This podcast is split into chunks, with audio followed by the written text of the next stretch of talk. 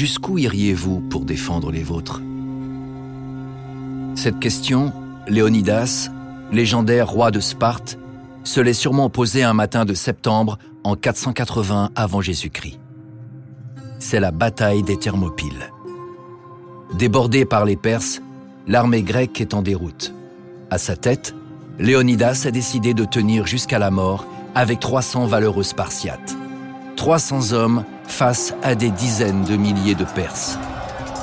Ce sacrifice héroïque a fait entrer Léonidas dans l'histoire, et plus encore. Maintes fois racontée, cette bataille a fait du roi de Sparte une véritable légende. Légende devenue parfois folklorique avec le temps.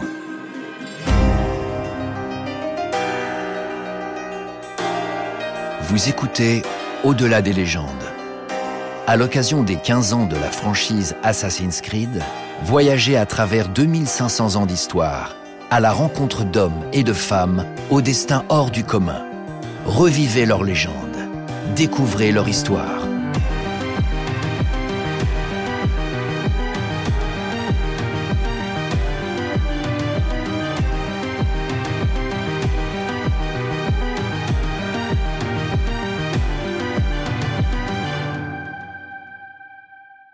Épisode 1 Léonidas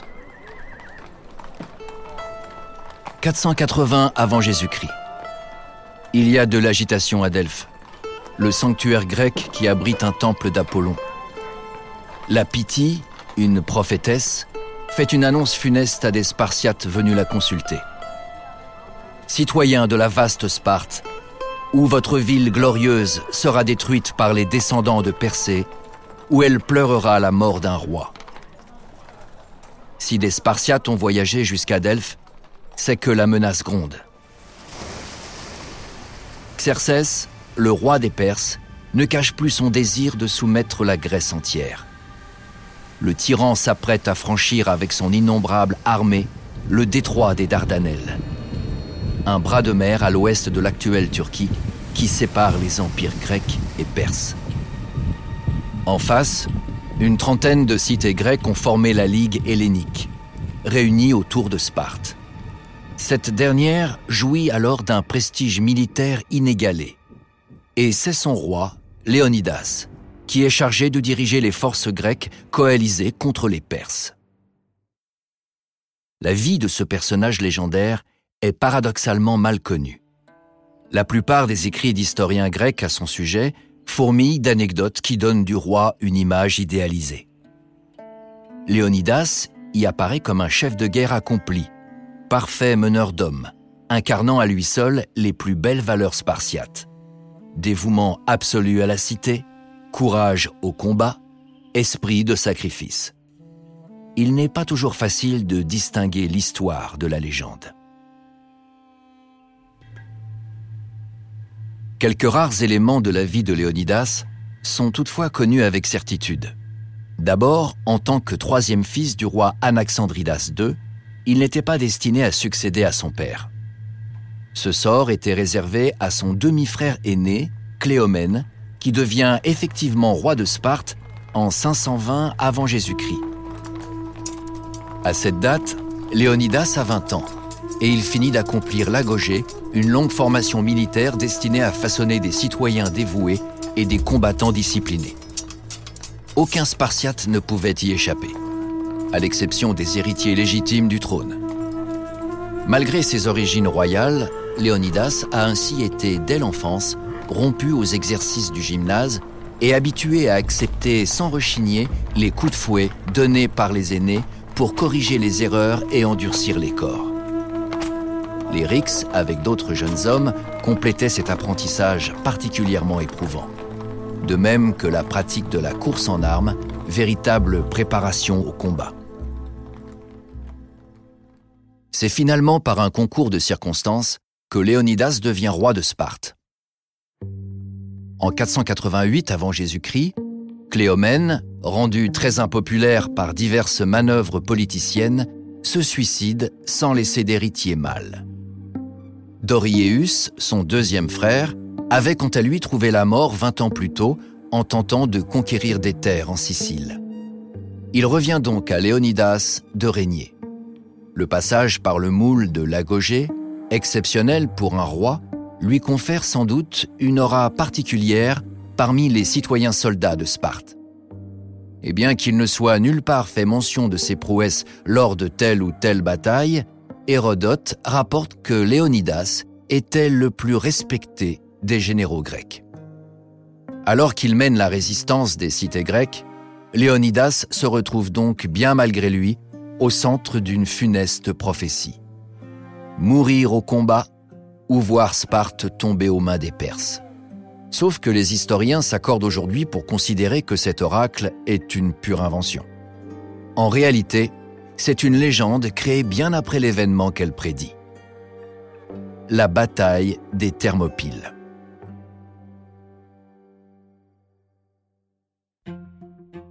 Les Thermopyles, les portes chaudes en grec, désignent un étroit défilé coincé entre mer et montagne à l'est de la Grèce. C'est un passage obligé pour l'infanterie de Xerxès, venu du nord et qui entend marcher jusqu'à Athènes au sud. Le lieu, réputé pour les sources sulfureuses dont il a tiré son nom, est resté dans l'histoire pour avoir été le théâtre du sacrifice héroïque de Léonidas et ses Spartiates. Le funeste oracle constitue en réalité le premier élément légendaire d'un récit en partie véridique, mais fortement teinté de mythe, qui cherche à donner à cette bataille une portée immense. Car pour fonder une légende aussi admirable que celle de Léonidas et des 300, la mort au champ d'honneur ne suffit pas. Pour que le sacrifice exerce jusqu'à nos jours cette fascination intacte, il faut que la mort ait été connue à l'avance par ceux qu'elle s'apprêtait à frapper qu'elle ait été acceptée sans trembler au nom d'un intérêt supérieur. Placé à la tête des forces grecques, Léonidas, alors âgé d'environ 60 ans, joue un rôle décisif dans les choix stratégiques opérés pour faire face à l'envahisseur. Les Grecs sont alors confrontés à un problème insurmontable, la supériorité numérique des Perses. Si le chiffre donné par Hérodote, plus de 2 millions d'hommes, est fantaisiste, on estime aujourd'hui que 200 000 soldats perses au moins franchissent le détroit des Dardanelles en septembre de l'an 480 avant Jésus-Christ. En face, les Grecs n'ont à opposer dans l'urgence que quelques milliers d'hommes.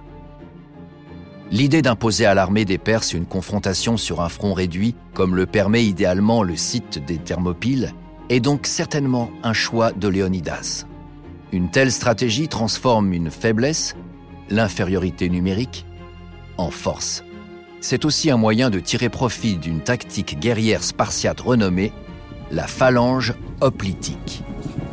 Dans cette formation compacte, où la solidarité est primordiale, les Spartiates, protégés par leurs boucliers lourdement cuirassés, leurs longues lances en main, peuvent tenir longtemps face à une armée de fantassins pléthoriques, mais moins bien équipés. Léonidas agit donc en véritable chef de guerre. Il prend les décisions importantes, encourage les hommes. Il reste d'ailleurs sur le champ de bataille du début à la fin des combats. Tout le contraire du roi perse Xerxès, qui assiste à l'affrontement à distance en simple spectateur. Après quatre jours d'attente sans la moindre escarmouche, Xerxès doit se rendre à l'évidence. Les Grecs, contrairement à ses espérances, n'envisage ni de se rendre, ni de battre en retraite. Le roi perse envoie alors un messager pour demander aux Grecs de déposer les armes.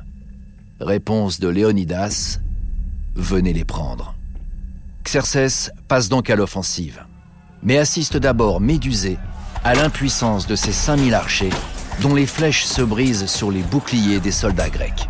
Puis, deux jours durant, les vagues perses se fracassent sur les rangs des phalanges grecques qui bouchent sans trembler le défilé des Thermopyles. Xerxès voit des dizaines de milliers de ces hommes tomber, y compris parmi les immortels, ces guerriers d'élite. La solution lui est finalement livrée sur un plateau par un certain Éphialtès. Ce grec trahit son camp et révèle au roi des Perses l'existence d'un chemin dans la montagne qui permet de contourner le défilé des Thermopyles. Voilà une occasion inespérée de prendre les Grecs à revers. Dès le lendemain, dans l'obscurité de l'aube, un détachement de fantassins perses emprunte donc l'itinéraire indiqué par Éphialtès. Averti par des éclaireurs de cette manœuvre, Léonidas réunit sur le champ son conseil de guerre. La plupart des cités grecques votent en faveur du repli. Le roi de Sparte, lui, décide de rester avec ses hommes. Il accepte néanmoins de laisser partir les Grecs qui le souhaitent, sauvant ainsi 3000 vies. La défense ultime du défilé sera dès lors assurée par Léonidas en personne et ses célèbres 300.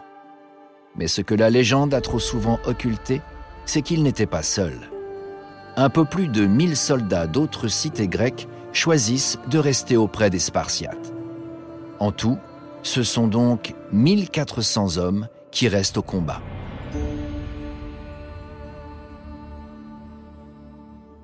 La légende a transformé cette bataille en un noble sacrifice. Les Grecs, acceptant par avance une mort annoncée, avec le maigre espoir de retarder de quelques jours seulement l'inexorable invasion. Il n'est pas surprenant que les récits grecs, tous écrits après la bataille, insistent avec excès sur cette dimension de sacrifice. Les Thermopyles, après tout, constituent une défaite, et il faut bien lui donner un sens. Hérodote raconte ainsi que Léonidas, malgré son âge avancé, tomba au dernier jour des combats, en héros, luttant avec ardeur et abnégation jusqu'à son dernier souffle. L'historien rapporte également qu'après son trépas, ces hommes ont dû lutter pour récupérer son cadavre, les Perses tentant de s'en emparer pour le profaner. La légende de Léonidas est bien celle du don absolu de soi. Mais la stratégie du roi de Sparte n'était pas aussi suicidaire qu'il n'y paraît. En profitant de l'avantage du terrain et en faisant preuve d'un courage exceptionnel, les Grecs ont, au péril de leur vie, largement entamé les forces de l'armée perse. Aujourd'hui, les meilleurs spécialistes d'histoire militaire estiment même que, s'ils avaient pu tenir seulement quelques jours de plus, les Grecs auraient posé aux Perses de sérieux problèmes logistiques. Une armée aussi nombreuse immobilisée durablement, aurait en effet rencontré des difficultés de ravitaillement telles qu'elle se serait trouvée contrainte de reculer ou de se disperser. Qui sait, si Éphialtès n'avait pas trahi les Grecs, peut-être l'aurait-il emporté. Reste que cette issue tragique a fait entrer la bataille des Thermopyles dans l'histoire, et Léonidas dans la légende. Quarante ans après l'affrontement, ses ossements furent retrouvés et rapatriés à Sparte.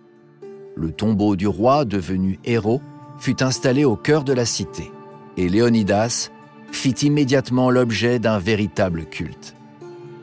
Un concours athlétique réservé aux Spartiates était ainsi organisé chaque année pour l'honorer. Par la suite, Léonidas a été immortalisé en peinture, au cinéma, dans le film 300, sous les traits de Gérard Butler et en jeu vidéo. Dans Assassin's Creed Odyssey, le joueur incarne ainsi un descendant du roi de Sparte et porte sa légendaire lance brisée. À travers les âges, Léonidas demeure une figure exemplaire du sacrifice, du don de soi à la patrie. Une figure bien plus connue que celle du régent Pausanias, son cousin et successeur, pourtant vainqueur de l'infanterie perse un an seulement après les Thermopyles.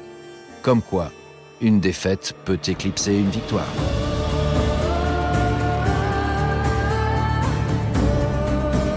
Merci d'avoir écouté Au-delà des légendes, un podcast Ubisoft produit par Paradiso Media.